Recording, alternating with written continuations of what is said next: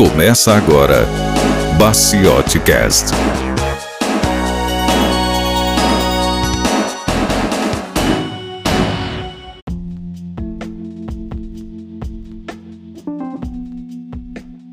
Olá, seja bem-vindo a mais um Drops do Baciote Cast. Você já sabe, mas cabe sempre lembrar que esse é um programa menor, com duração de 3 ou 4 minutos, aonde nós comentamos uma notícia da área de tecnologia, traduzindo para você que é leigo.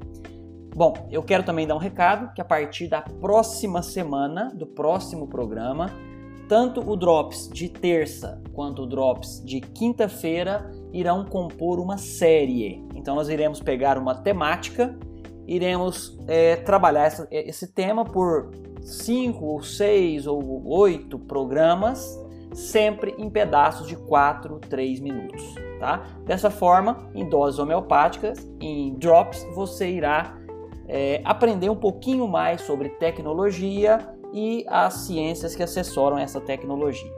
ok? A notícia de hoje é bem interessante, como você já sabe, que um dos maiores limitadores do uso de dispositivos móveis, como smartphones e outros gadgets, é a questão da bateria. Todos nós, ao sairmos de casa de manhã, saímos com a bateria do, do smartphone cheia e no final do dia ela praticamente já acabou. Isso quando você não tem que recarregar. Bom, os pesquisadores, alguns pesquisadores da Universidade de Illinois em Chicago, nos Estados Unidos, eles conseguiram fazer teste com baterias de, de dióxido de carbono e lítio com um protótipo e foram capazes de passar essa bateria por ciclos de carga e recarga 500 vezes, por 500 ciclos. São baterias sete vezes mais eficientes que as baterias de íon lítio, que são essas comuns que nós temos aí no, nos dispositivos móveis, por exemplo. Eles já tinham descoberto que essa bateria, ela era mais esse tipo de bateria era mais eficiente, porém não tinham ainda conseguido é, realizar testes com um protótipo que funcionasse, tá? Os achados dessa pesquisa foram publicados num journal chamado Advanced Materials, que é um jornal científico, né, como é chamado, uma revista científica da área, tá?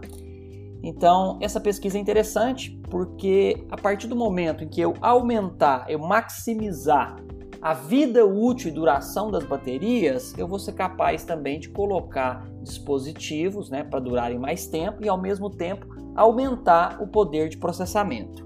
Tá? O que não pode acontecer é aumentar o gasto energético da mesma forma em que eu compensar isso com uma bateria maior.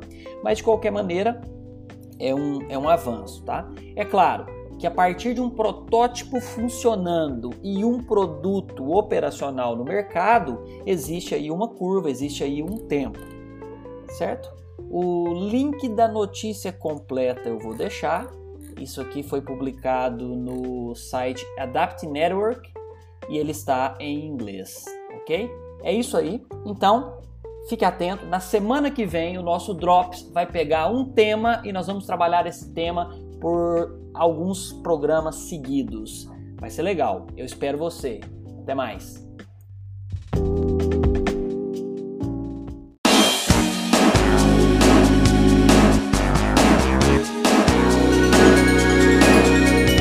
Você ouviu Baciote Cast.